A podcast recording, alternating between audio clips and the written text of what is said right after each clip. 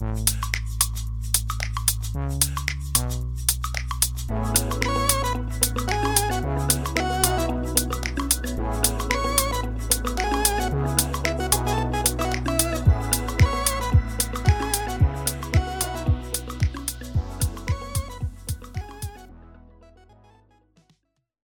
迎收听日本排球腿光部，我是来自 Park 新手村的多喝水。不知道大家看了上周末季后赛了没？个人觉得值得一看。在说到这个季后赛第一场久光 Springs 对上东丽箭之前，我还是想先讲到这个久光 Springs 的这个强处，也可以是说最吸引人的地方吧，也是这场比赛的看点之一。从这个发球啊。拦网，再连接到防守，这三项的流程，让这个久光不断在拉力中取得优势，甚至是说可以把比赛风向拉到自己这边。当我在剪这个礼拜六这场比赛的精华的时候，又更确定了这件事情。你问我为什么？因为可能在我剪的时候，我都特别喜欢看那种很长拉力的这种对局，所以选出来片段很多这种来回球很多的地方。结果发现，在这种来回球很多地方拿下分数的都是久光，在许多拉力防守的时候，还能运用这个美国快攻阿金纳德去进行配合，也是他们为什么可以在拉力中取得优势的一个点。当然，另外一边的蓝中手哈马马兹阿斯卡这个冰松明日香，接续季末连续上场都赢下球的这个好状态。这次同样以首发上场。上次有说到这个平山提拉亚马，才其实在季末后面这几场的采访之中，教练有提到说近期的平山状态其实不佳。我原本在想说他会不会在季后赛前的时候调整回来，看来应应该不会那么快，所以我们仍期待他日后在代表队的表现了。我们回到冰松这里，不只是背飞，连背长都能打，能持续一直保持这个右侧攻击的配合，是在现在战术中必要存在。但除此之外，他在中央的 A 块更是吸引人呢，因为他那个高打点啊、速度啊，外加力量，这个力量哦，是在。日本的蓝中手中很少见的一个特点，让我觉得这位选手其实还能变得更强的感觉。其实你们去看这样比赛，就会知道，力量的话，从接球的人的反应、声音就能知道。是说还不止这些，他的拦网在这场比赛也埋下了这个重要的伏笔。当然，说到拉力中取得优势的话，除了这两个快攻手，一定要提到就是这个井上爱里沙，在许多拉力的最后，其实都是要由主攻手去做完结，然后去得分的。这其实我也是我觉得主攻手这个位置最难的地方。虽然我不确定是不是东丽箭的拦网没办法对他造成压力，还是有什么其他原因。总之，他这场比赛的表现，主攻手攻击的技巧。技术就不用说了，直接用数据来说话的话，他在这场比赛的数据可以说是超越了对面外援手突然，击球数来到了五十球，得分率有四十六四十六 percent，发球效果率来到二十三点一 percent。这个发球啊，跟这个攻击啊，其实都是一些鬼神般的战绩，在日本人里面可以说是鬼神般的战绩。而且这场比赛还让我感觉到，其实他还有余力，他感觉还没有使用全力的感觉。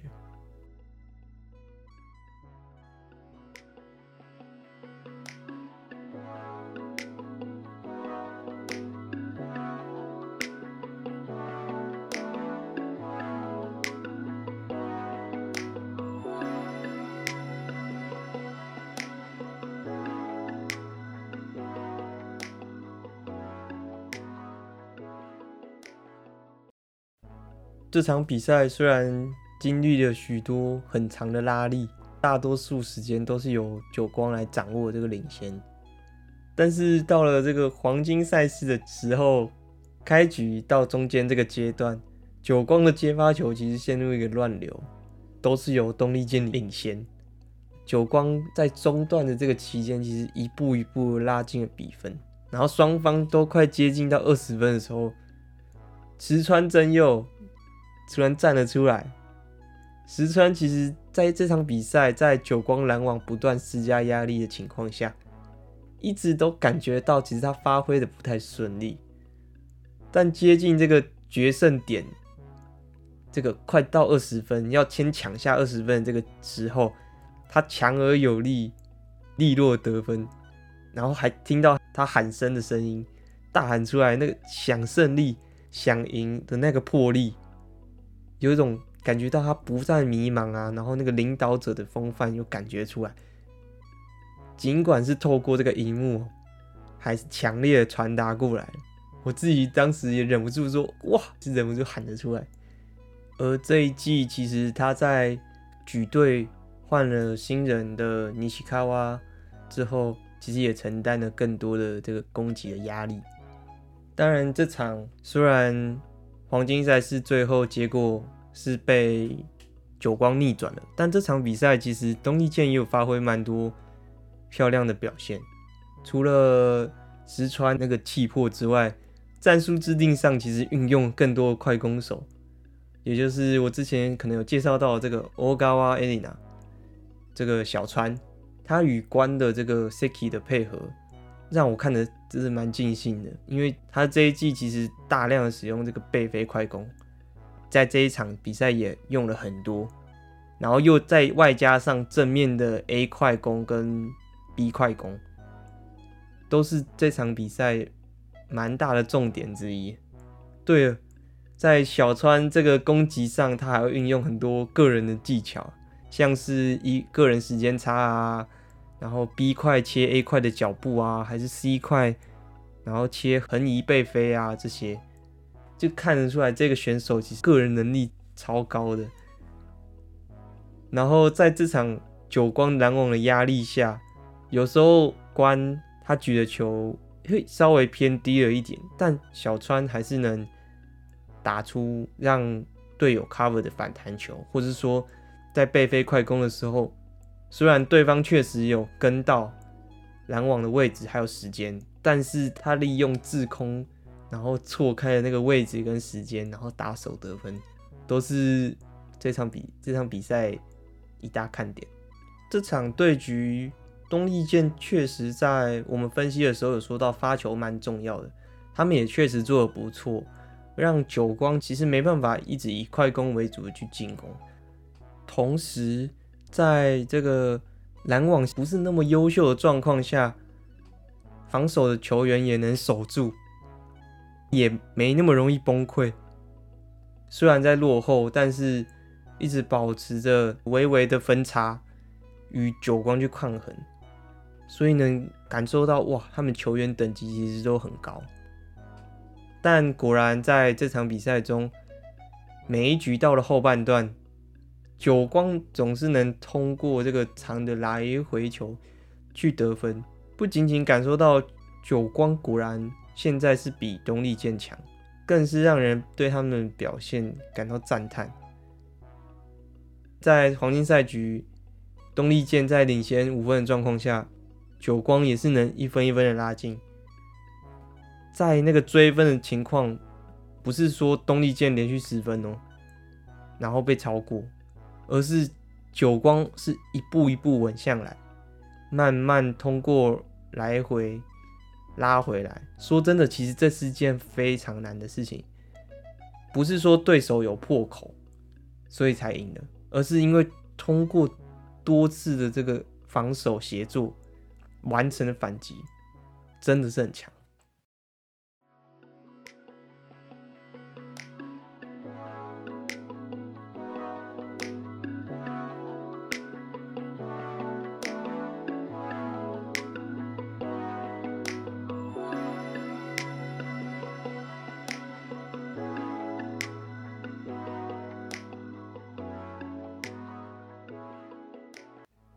在礼拜六可以说是经历了这个五局大战，用尽全力的一战之后，隔天就要对上与东丽剑风格可以说大相径庭的对手 J T Marvels，不免会让我有点担心呐、啊。因为比起这个久光的身体状况，本周还没比赛的 JT 根本就准备的更更好。更齐全。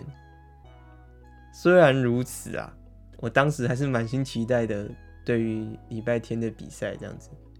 毕竟在 JT 的拦网防守也可以说是黏到不行，那个来回波的长度肯定是更精彩。一进一进到比赛，其实我也不知道为什么，我会呃就容易注意到这个状态比较不好的选手，也许可以说是那个比赛流程有点。被打断的那种感觉。当然，这场比赛里面其实两边都有了。久光这边我看是石井优希，其实他状态明显下滑蛮多的。然后我们从赛后这个数据就能更确定，得分率仅仅来到了这个十四趴。但是这边要要说的有一件蛮重要的事，就是他其实尽管得分率是这么低。这场比赛是这么低，但是他在重要的时候还是能站出来得分，就展现他这个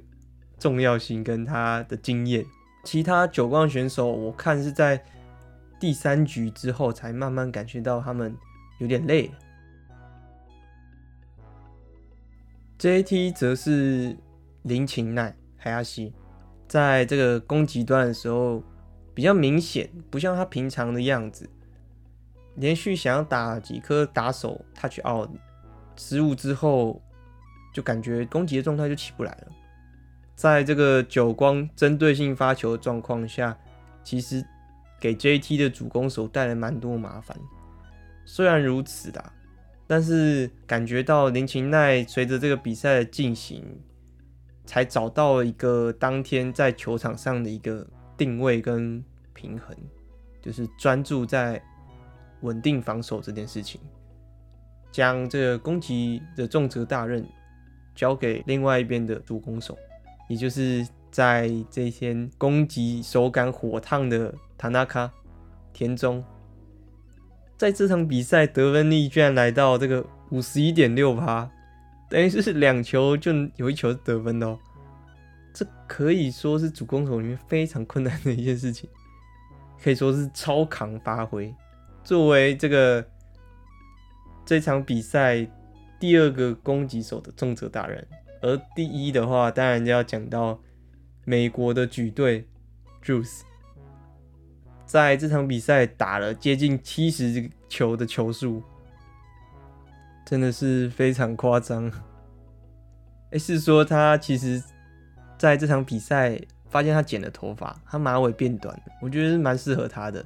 比较一个利落的感觉吧。好，说回到这个比赛，看到他打七十球，有个感觉到我们当初说的，他想要 JT 可能会先把重心转移转回到 Juice 身上，但是也有可能其实也不是他们想这样做，而是就是林琴奈的状态已经没办法在那一天去进行后排的攻击而已，所以可能这一周的决赛又可能会有些不一样。毕竟，个人认为 JT 最适合后排攻击的主攻手其实是尼西卡瓦 Yuki，就是西川西川有希。仅仅在这个，但是他那一天仅仅在第四局才上场，而且是代替这个塔纳卡田中，而不是林琴奈。所以我在想，JT 这次是不是就是要以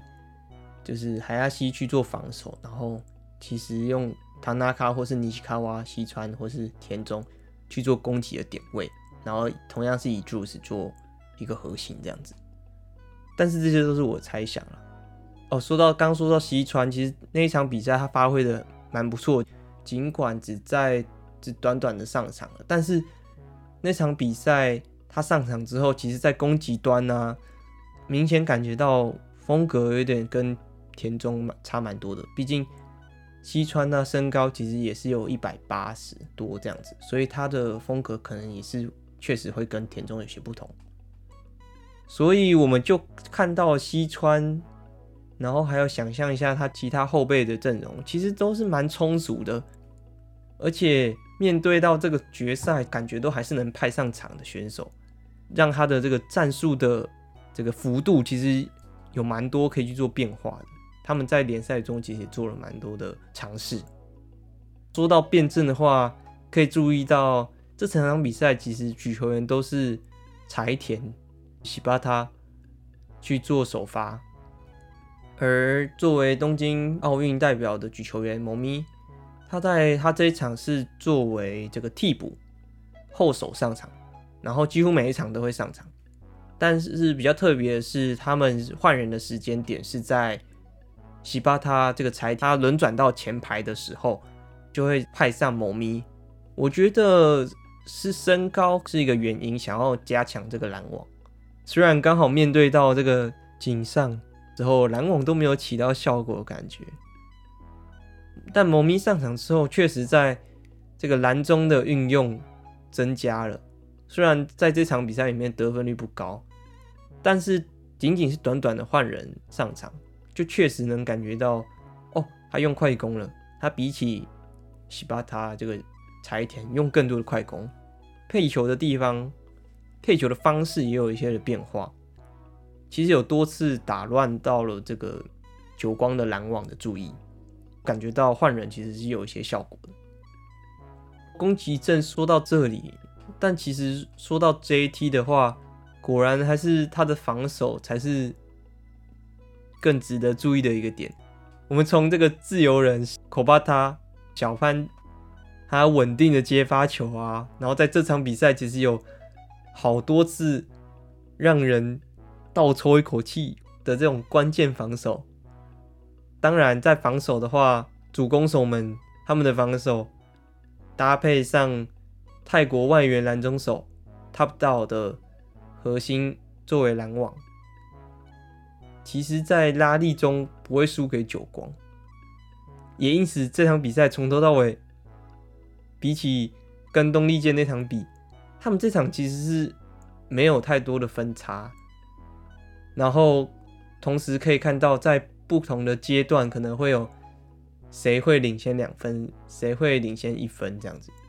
是看阶段，是风向随时会改变，然后双方都会有领先的阶段。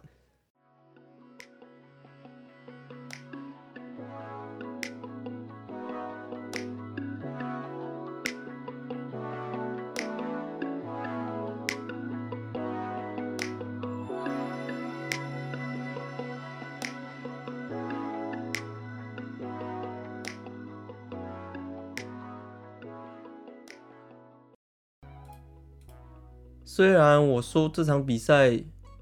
很接近，很接近，但是比赛结果久光三比一赢了。为什么？其实我觉得就是 JT 的发球这场比赛不够强硬吧，也不够强。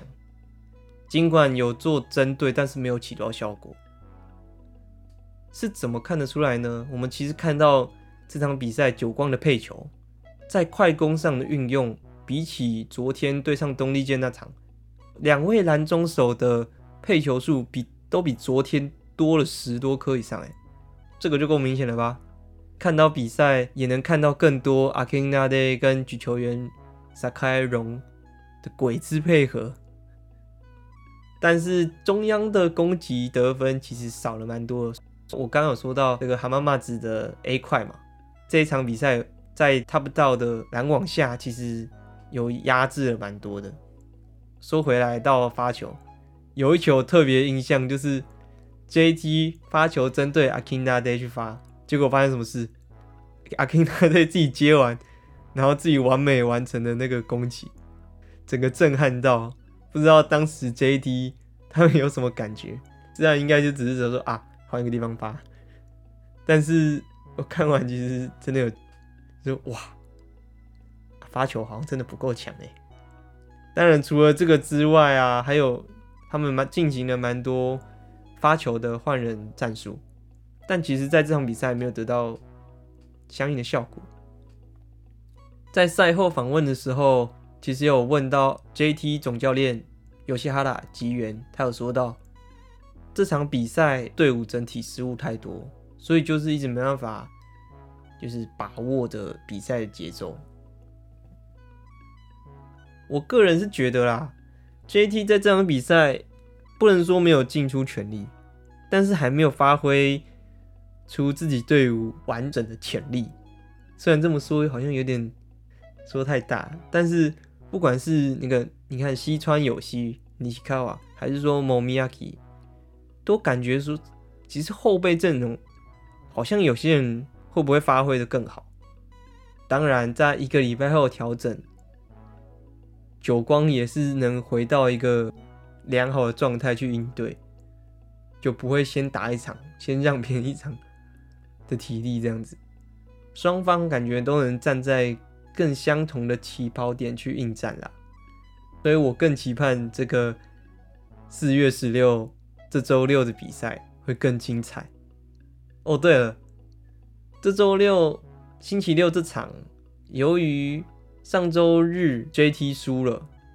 所以这周六的比赛 JT 要赢下来，才能进到黄金赛局的阶段，换成 JT 站在悬崖边了。当然，站在久光的立场，既然都已经连胜，从这个这么艰苦的赛程连战的这个 NEC，然后。到东丽健，然后再直接打 JT 的这个状况下，当然一口气把冠军拿下来。现在要关注这个比赛肯定不迟，因为在这个漫长的这个季后赛啊，终于要迎来了最精彩最后的赛事，是会发生三连冠呢，还是有人要夺回女王的位置？相信你跟我一样期待本周的日本联赛冠军赛。谢谢收听本周的日本排球腿光部，我是来自 Park 新手村的多喝水，我们下周见，拜拜。